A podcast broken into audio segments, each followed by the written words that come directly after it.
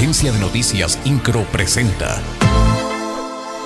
Resumen informativo. Poco antes de las 7 de la mañana del día de ayer lunes, sujetos armados atacaron el módulo de Policía Municipal de Querétaro, que se encuentra ubicado en la colonia Cerrito, Colorado. Fue en la calle Tarahumaras, donde sujetos armados descendieron de su vehículo y posteriormente accionaron sus armas en contra de las instalaciones. Antes de irse lanzaron una bomba molotov y finalmente abordaron su vehículo para posteriormente huir con rumbo desconocido. Ante tales acontecimientos, las corporaciones policiales de Querétaro estuvieron atentos en los límites del estado de Guanajuato, siendo permanentemente vigilados. El operativo policial fue también para investigar el hallazgo de diferentes tipos de mensajes que contienen amenazas y que firma un supuesto grupo delincuencial.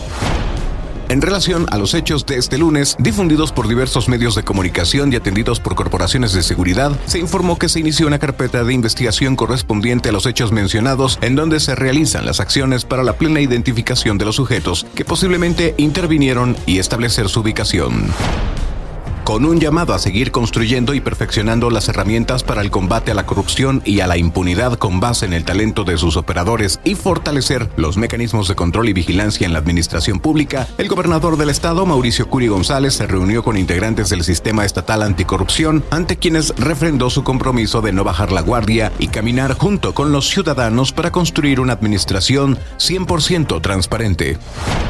La secretaria del Trabajo, Liliana San Martín Castillo, recordó que todas las empresas de Querétaro tienen hasta el 20 de diciembre para pagar el aguinaldo a sus empleados. Recalcó que es una prestación obligatoria.